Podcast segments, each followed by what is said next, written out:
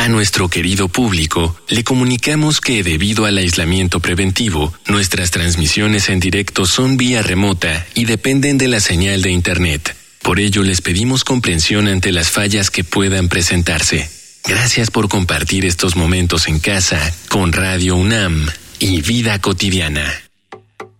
Radio UNAM y la Escuela Nacional de Trabajo Social presentan una serie interminable de causas y consecuencias. De cómo y por qué es. De problemas y soluciones. Eso es la vida. Vida cotidiana. Sociedad en movimiento.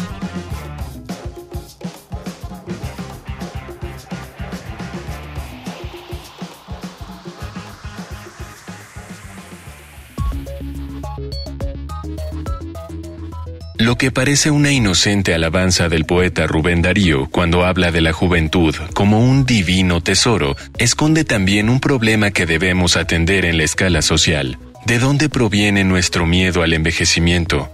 Aludimos a las afectaciones de salud inherentes a la edad para justificarlo, para las cuales no se escatima en campañas de prevención de enfermedades, de actividad física y mental y de revisiones médicas periódicas para hacer menor cualquiera de estos males. Lentes, aparatos auditivos y dentales nos permiten mantener nuestras funciones y la debilidad corporal no es precisamente una regla. En realidad, todo parece indicar que nuestro miedo a la vejez, por no decirle desprecio, no se trata más que de una cuestión estética y una voracidad capitalista. Debemos de tener estos mensajes masivos en el entretenimiento y los medios de comunicación de que la vejez es fealdad, es improductividad, es estorbo, sobre todo en vistas de que en un futuro no muy lejano, el grueso de la población mundial pertenecerá a la tercera edad. Por eso, hoy, en Vida Cotidiana, Sociedad en Movimiento, hablaremos sobre el envejecimiento digno y saludable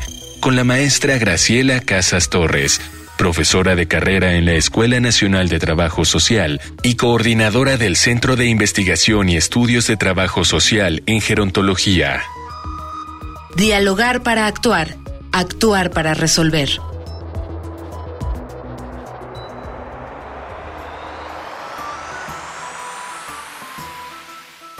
Excelente tarde, soy Ángeles Casillas. Les recibo con mucho gusto en una emisión más de nuestro muy maravilloso programa Vida Cotidiana, Sociedad en Movimiento. Ustedes ya escucharon la temática que abordaremos el día de hoy. Hablemos pues, reflexionemos entonces sobre esta posibilidad de lograr un envejecimiento digno y saludable. Pero antes, por favor, escuchen nuestras redes sociales. Facebook, Escuela Nacional de Trabajo Social, ENTS, UNAM. Twitter, arroba UNAM Oficial. Instagram, ENTS UNAM Oficial. Es un gusto, de verdad, dar la bienvenida a nuestra invitada, maestra Graciela Casas. Bonita tarde. Gracias por estar y compartir nuevamente con nosotros. Muchísimas gracias, Ángeles. Para mí también es un placer volver a estar con ustedes y compartir con el público y, bueno, de este tema que ya sabes que me apasiona, las personas mayores. De eso hablaremos, maestra Casas, de las personas mayores y de acuerdo a, la experiencia que tienes, a, tu experiencia inclusive, no solamente académica, sino también personal, ¿cuál es la situación, si podríamos acotarlo en un par de minutos, que desde tu punto de vista guarda la situación de las personas mayores en este contexto?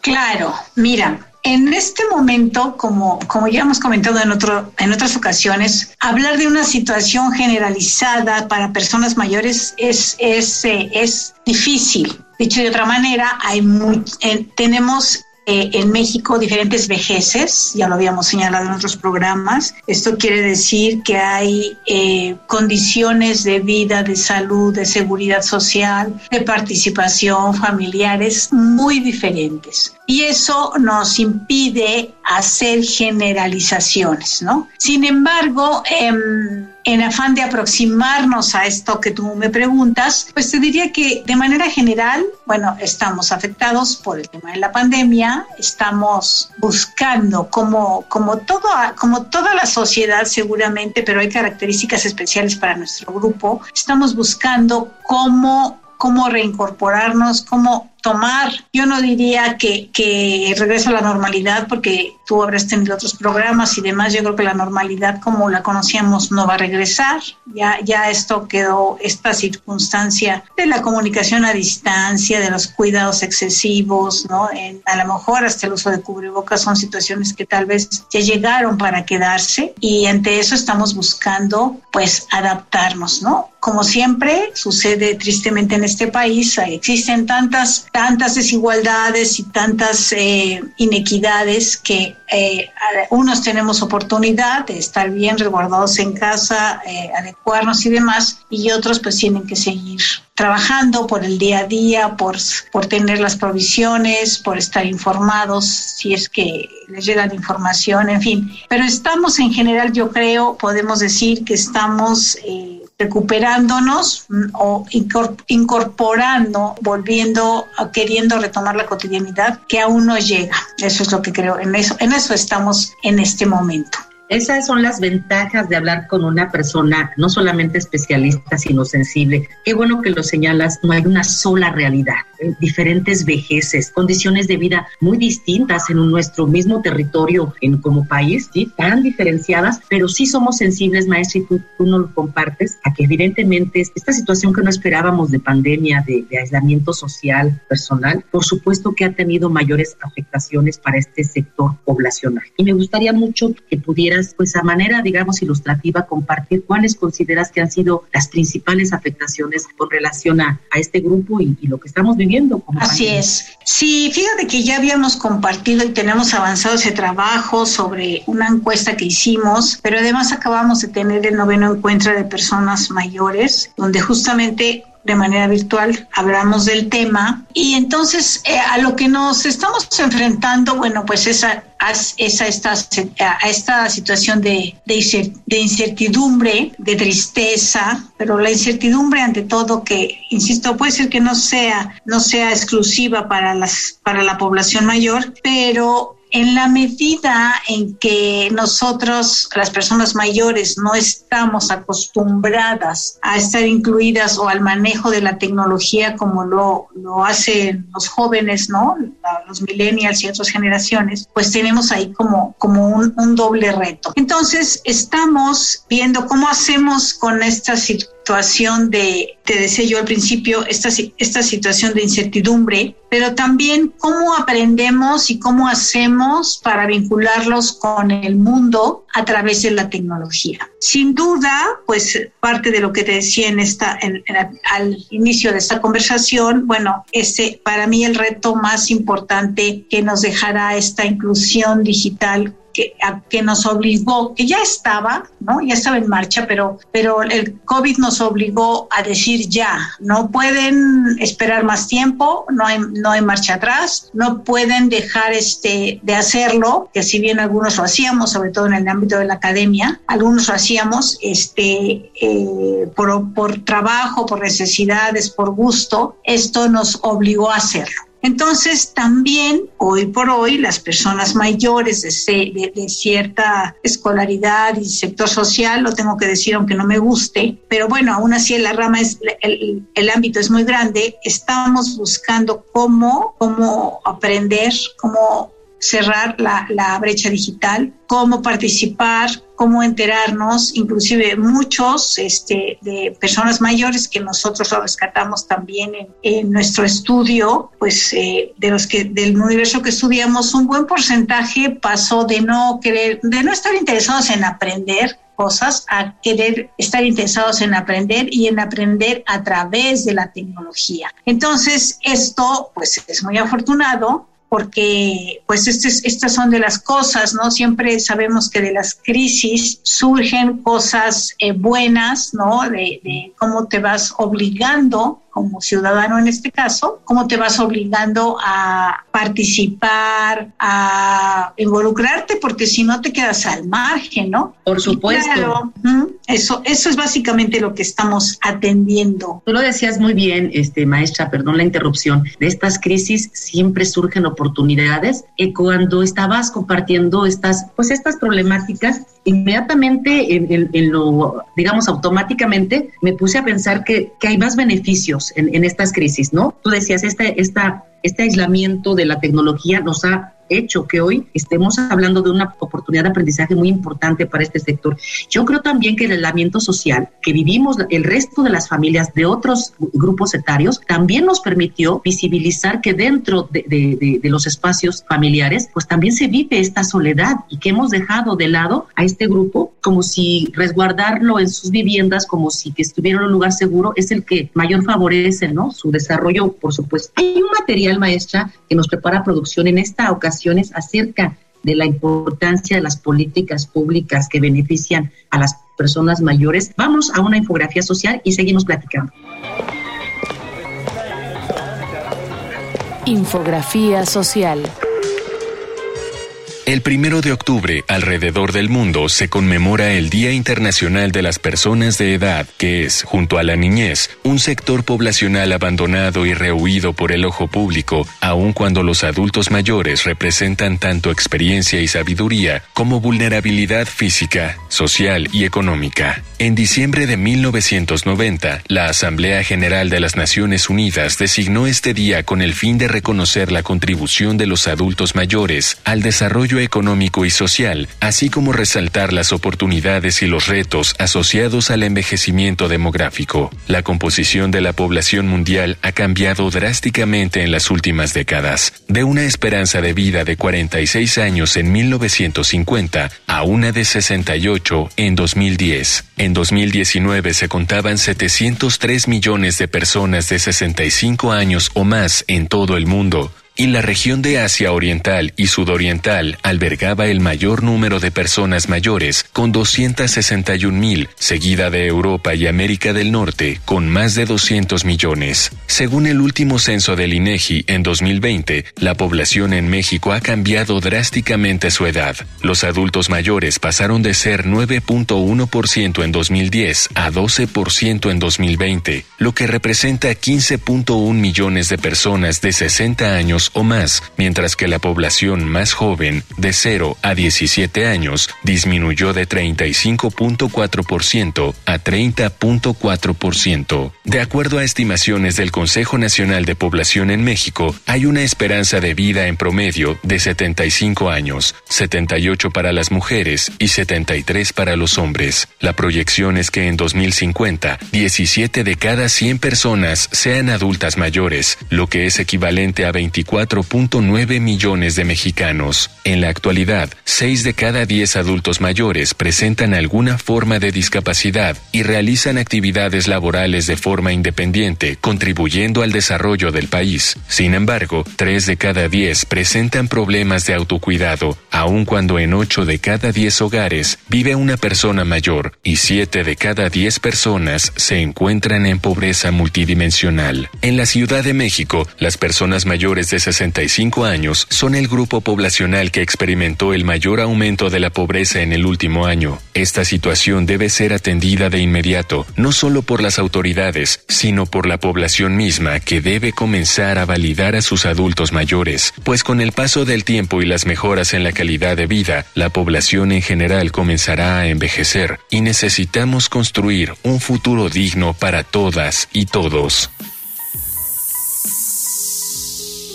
Estamos platicando con la maestra Graciela Casas y hay un, tema importante con relación a estas adversidades que se están pasando. Maestra, ¿cómo crees tú que desde la parte institucional, académica, cómo crees que se han venido atendiendo estas nuevas realidades que presentan las personas mayores y desde tu punto de vista si son correctos y vamos por el camino adecuado? Adelante. Sí, sí estoy de cerca, conozco especialmente lo que se hace en la Ciudad de México, lo tengo que reconocer, pero me parece que sí ha habido eh, estrategias importantes y, adecuadas desde las instancias eh, más representativas eh, de lo que hacen que atienden pues las instituciones que atienden a las personas mayores, que a nivel federal es el INAPAM y, a nivel local es el INED, ¿no? El INAPAM, el Instituto Nacional de Atención a las Personas Mayores, que es el rector de la política pública, y el INED, que es el Instituto de, de Envejecimiento Digno, que es trabaja para la Ciudad de México nada más. Y sí, dentro de los dos se han hecho eh, acciones importantes, eh, digamos a lo mejor la de las de las más grandes encontramos a las los eventos que se hacen otra vez insisto a distancia para comunicar para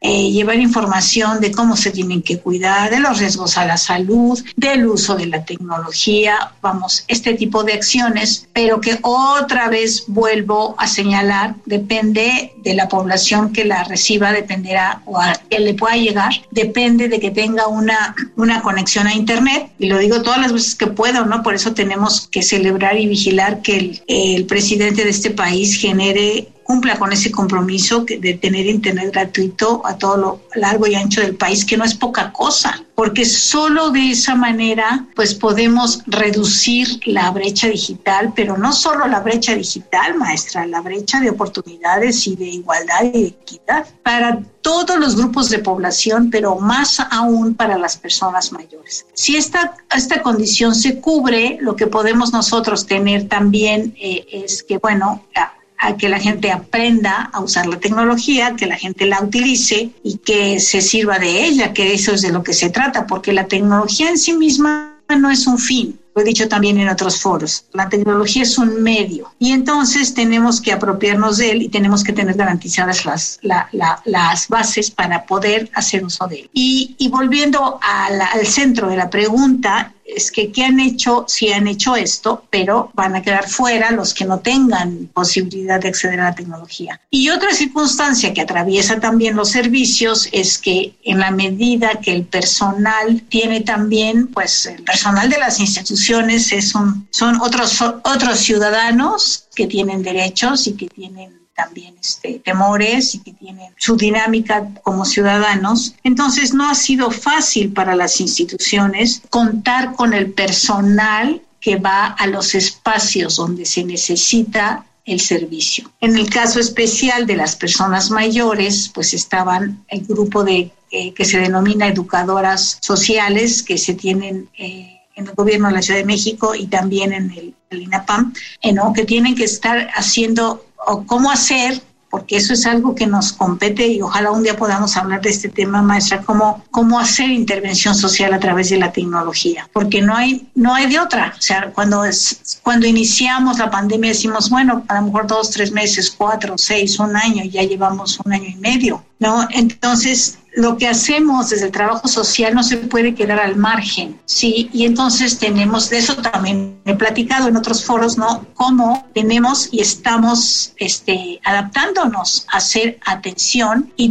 también otras colegas desde sus propios servicios de trabajo social, escuchaba a la colega Tucunaga, que tú conoces muy bien hace, hace poco, que ahora está en el DIF, cómo hacen para no perder la atención social, ¿no? Con el apoyo de la tecnología y, poner en menos riesgo tanto al personal como a los usuarios de los servicios, en este caso las personas mayores. Pero sí se está haciendo. Hay eh, también líneas de contacto, redes donde la gente puede denunciar si tiene alguna demanda, si tiene alguna necesidad muy puntual, se comunican a través de los servicios y si son atendidos, no siempre de manera expedita, digamos así, de inmediato y todo, pero, pero sí se consigue, pero de cualquier cualquier manera hay que saber el uso de la tecnología para Mira, maestra, por ejemplo, ahora que nos vacunamos, las personas mayores y toda la población, pues el registro se hace a través de Internet. Entonces, si una persona mayor no tiene posibilidades, no tiene conocimiento de cómo hacer la,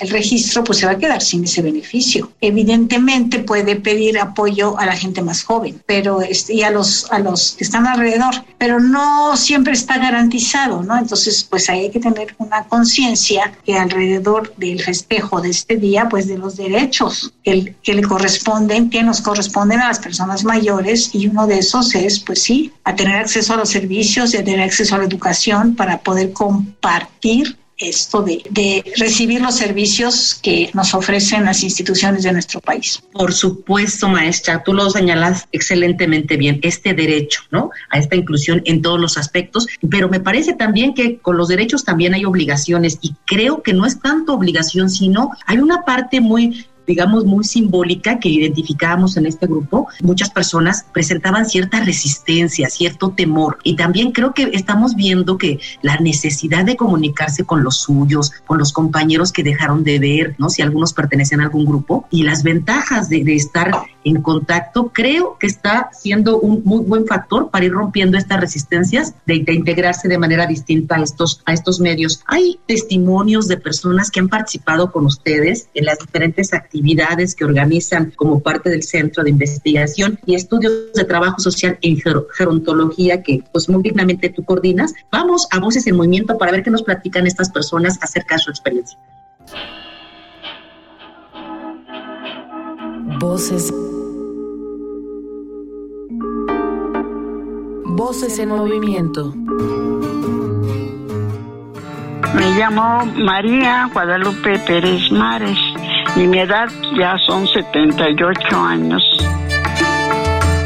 Mm, bueno, pues mira, considero que tener una vez digna es tranquila, con sus achaques propios de mi organismo.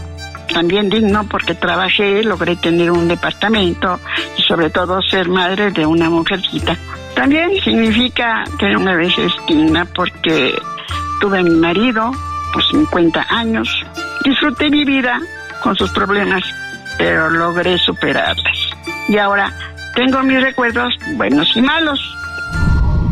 Sin la tecnología no se avanza. Ella es indispensable para sobrellevar la vida actual. Con el celular hay que aprender. Pero yo ahí voy, ahí voy, bien pianito, con la ayuda de mis nietos porque me cuesta un poquito de trabajo, pero estoy aprendiendo. Ahí voy, ahí voy. Soy Hugo Martínez. Mi edad es de 71 años. Para mí la salud en la vejez depende de tu genética heredada. Si la persona es fuerte, o sea, tiene habilidades para hacerlo, tiene el tono muscular, entonces pueden abrir manos, subir manos, o sea, y eso se hace con gusto, pues aunque duela, uno se siente bien, porque lo ha practicado uno bastante. Yo tengo amigos que me mandan fotografías o videos de lo que ellos les parece muy interesante que yo vea. Entonces me resulta muy interesante lo que me mandan y también lo que yo les mando. O sea, y ese tipo de información antes no existía. Antes era a través de la televisión, el periódico, otras cosas, o si no, conocer a muchas personas. Entonces muchas veces era un mundo de la política.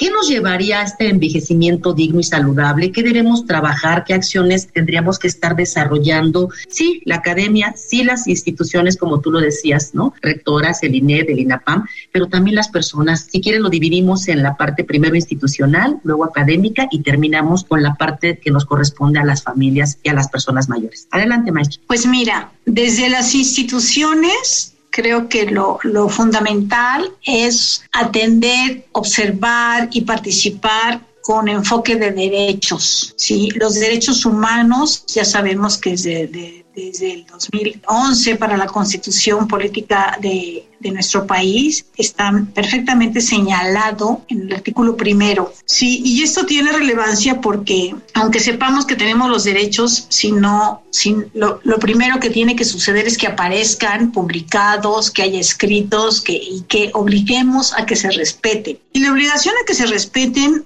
pues es competencia de los ciudadanos, entre otros. Entonces, todas las instituciones tienen obligación de tratarnos con respeto, con cuidado. No podemos ser discriminados, por ejemplo, en un servicio, en un servicio de salud o porque no hay camas. No, eso no puede ser. Tendríamos que aprender a exigirlo y decir la Constitución eh, sí, la, no la constitución, pero además la ley de los derechos de las personas mayores que, vale la pena agregar, Maestra Ángeles, que a partir de marzo de este año ya se hubo una nueva ley para la Ciudad de México que tiene una visión mucho más eh, acentuada en los derechos humanos de las personas mayores, misma en la que tuvimos oportunidad de participar, con mucho orgullo lo digo, pero que esta ley ya, ya es letra ya es ya está. Entonces, a, las, a los que nos escuchan, pues a lo mejor la primera tarea que tendrían que hacer es que al terminar este programa, ustedes busquen si tienen acceso a una página de internet, otra vez de inclusión digital, busquen la nueva ley de los derechos de las personas mayores en, para la Ciudad de México. Eso no quiere decir que para todo el país se aplique. Pero eso es lo primero,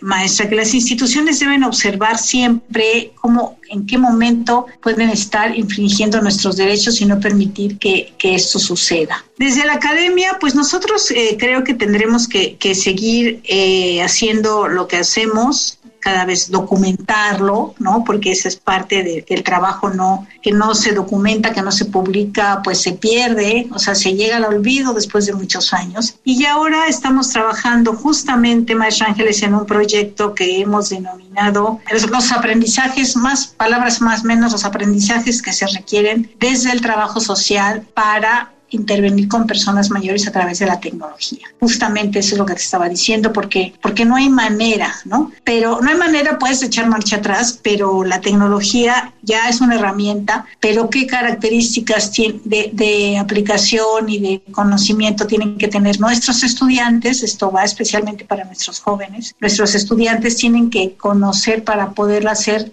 eh, vincular con personas mayores, porque cada grupo de población tiene sus peculiaridades y de eso se trata este proyecto. Y en la vida cotidiana, en la vida cotidiana, lo que queremos, y también lo hemos señalado, pero me da mucho gusto que nos vuelvas a dar la palabra para, para insistir y reiterar esto, maestra Ángel, es que, que tenemos que tener una visión incluyente. Vivimos hoy por hoy las generaciones, o sea, el mundo, el mundo tiende o apuesta cada vez a ser más incluyente, aunque a veces vemos cosas que no nos agraden, pero hacer más incluyente donde es debe, debemos pensar que esta sociedad debe ser para todos, para todas las edades y para todas las condiciones sociales. Con eso cerramos, maestra, agradecerte como siempre el que hayas estado con nosotros. Y bueno, también tengo que agradecer a quienes estén eh, detrás de, de, este programa. Hay mucha gente que conforma el equipo de producción, nuestro productor Miguel Alvarado, la información de Carolina Cortés, Ana Luisa Medina, Carla Angélica Tobar, por supuesto, la coordinación también de Jimena Camacho. Maestra Graciela, ten una excelente tarde. Soy Ángeles Casillas. Nos vemos el siguiente fin de semana por el 96.1 de FM. Vida cotidiana es una coproducción entre Radio UNAM y la Escuela Nacional de Trabajo Social.